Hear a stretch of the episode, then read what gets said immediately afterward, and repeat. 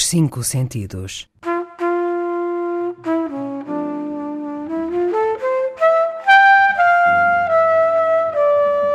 Um programa de Mário Cordeiro.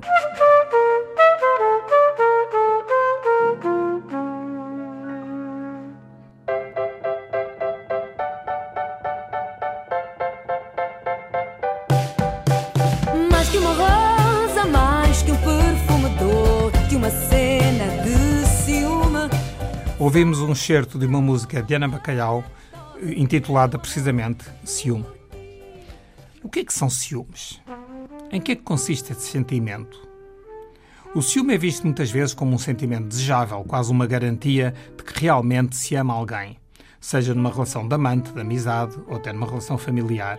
Mas será assim? Não ter ciúmes não deveria ser um sinal de maturidade afetiva? Serão os ciúmes sentimentos desejáveis no enquadramento de amor, qualquer que seja esse amor? Há quem afirme mesmo que quem não tem ciúmes não ama, o que me parece uma frase algo simplista e redutora.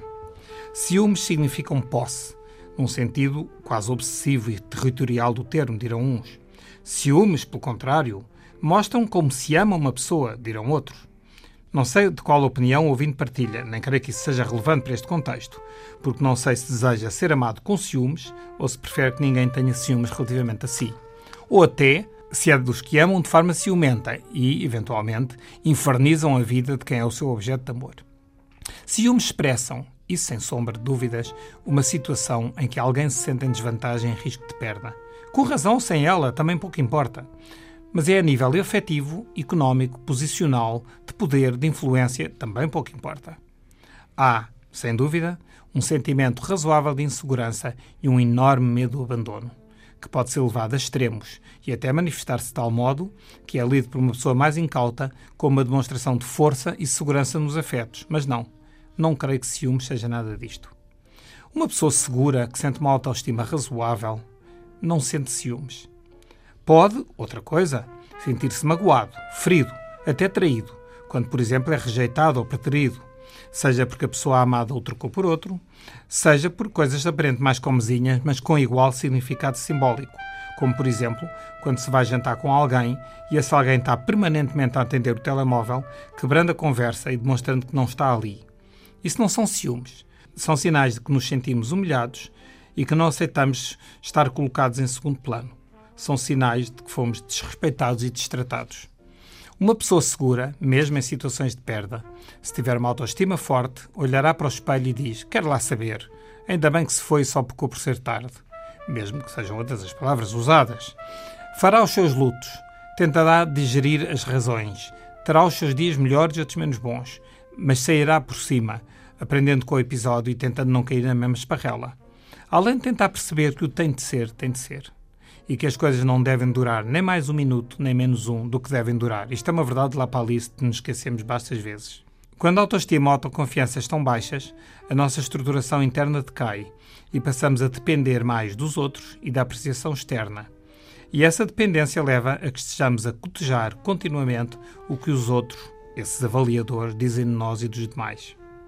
O ciúme tem também uma componente de competição por algo ou alguém que se deseja e de quem se deseja ser dono ou eleito. Nessa perspectiva, todos os outros, queiram eles mesmos objetivos, ou seja, apenas a nossa mente que o diz que eles querem, são considerados adversários, competidores, têm de ser ultrapassados e cilindrados, levando a comportamentos que podem chegar a um controle neurótico e obsessivo do outro. Conviver com o sentimento de derrota e de frustração gera raiva, e nessa altura temos os ciúmes. E se nós não tivermos os fatores protetores necessários, designadamente uma vida interior rica, apoio entre amigos, familiares, uma autonomia do nosso percurso de vida, poderemos pensar que tudo desabou. E não é apenas nas relações de tipo conjugal que surgem ciúmes. Surgem na família, entre irmãos ou primos, na escola, no trabalho, entre colegas e amigos. Pode haver uma mistura de sentimentos, porque muitas vezes aquele amigo incondicional torna-se um rival.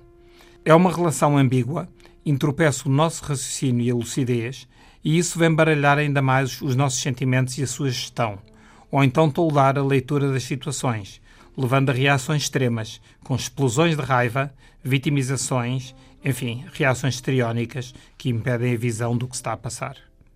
A questão dos ciúmes não está, portanto, em extingui-los, porque fazem parte dos sentimentos humanos. Seria negar às pessoas o direito à fraqueza e à insegurança.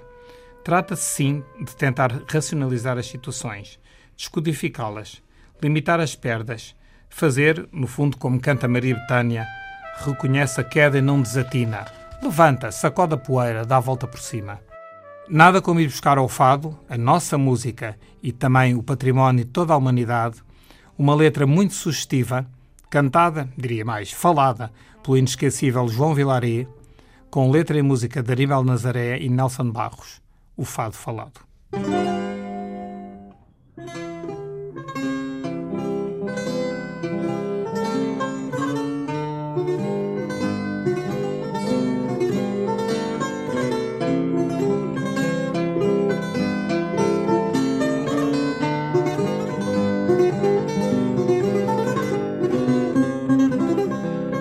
Fado triste, fado negro das vielas, onde a noite quando passa leva mais tempo a passar. Ouve-se a voz, voz inspirada de uma raça que mundo em fora nos levou pelo azul do mar. Se o fado se canta e chora, também se pode falar.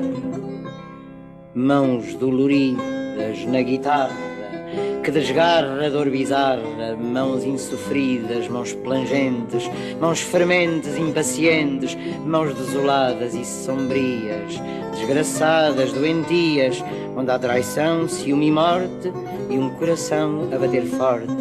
Uma história bem singela, bairro antigo, uma viela o marinheiro Gingão e a Emília Cigarreira, que ainda tinha mais virtude que a própria Rosa Maria, no dia da procissão da Senhora da Saúde. Os beijos que ele lhe dava trazia-os ele de longe, trazia-os ele do mar. Eram bravios e salgados. E ao regressar à tardinha, o melhorio tagarela de todo o bairro da Alfama cochichava em segredinhos que os sapatos dele e dela dormiam muito juntinhos debaixo da mesma cama. Pela janela da Emília entrava a lua e a guitarra à esquina de uma rua gemia dolente a soluçar. E lá em casa Mãos amorosas na guitarra que desgarra dor bizarra, mãos frementes de desejo, impacientes como um beijo, mãos de fado, de pecado, a guitarra a afagar como um corpo de mulher para o despir e para o beijar. Mas um dia, mas um dia, santo Deus, ele não veio. Ela espera olhando a lua, meu Deus, que sofrer aquele. O luar bate nas casas, o luar bate na rua mas não marca, mas não marca a sombra dele. Procurou como doida e ao voltar de uma esquina viu ele acompanhado, com outro ao lado, de braço dado, gingão, feliz, rufião, um ar fadista e bizarro, um cravo atrás da orelha e presa à boca vermelha, o que resta de um cigarro. Lume cinza na viela, ela vê que homem é aquele, o lume no peito dela, a cinza no olhar dele. E então e o ciúme chegou como lume queimou O seu peito a sangrar. Foi como o vento que veio lavareda a tiar A fogueira a aumentar. Foi a visão infernal, a imagem do mal que no bairro surgiu. Foi um amor que jurou, que jurou e mentiu. Ah, corre em vertigem num grito direito ao maldito que há de perder. Puxa a navalha, canalha, não há quem te valha, tu tens de morrer. Ah, alarido na viela, que mulher aquela que paixão a sua? E cai um corpo sangrando nas pedras da rua. Mão carinhosas, generosas, que não conhecem o rancor, mãos que o fado compreendem e entendem sua dor, mãos que não mentem quando sentem outras mãos para acarinhar, mãos que brigam, que castigam, mas que sabem perdoar. E pouco a pouco o amor regressou como lume queimou essas bocas febris. Foi um amor que voltou e a desgraça tocou para ser mais feliz. Foi uma luz renascida, um sonho, uma vida de novo a surgir. Foi um amor que voltou, que voltou a subir. Ah, há gargalhadas no ar e o sol a vibrar tem gritos de cor. Há alegria na viela e em cada janela renasce uma flor. Veio o perdão e depois, felizes os dois, lá vão lado a lado e digam lá se pode ou não falar-se o fado.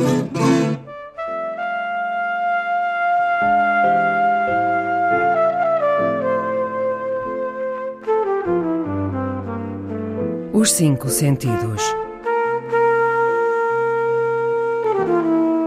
De Mário Cordeiro.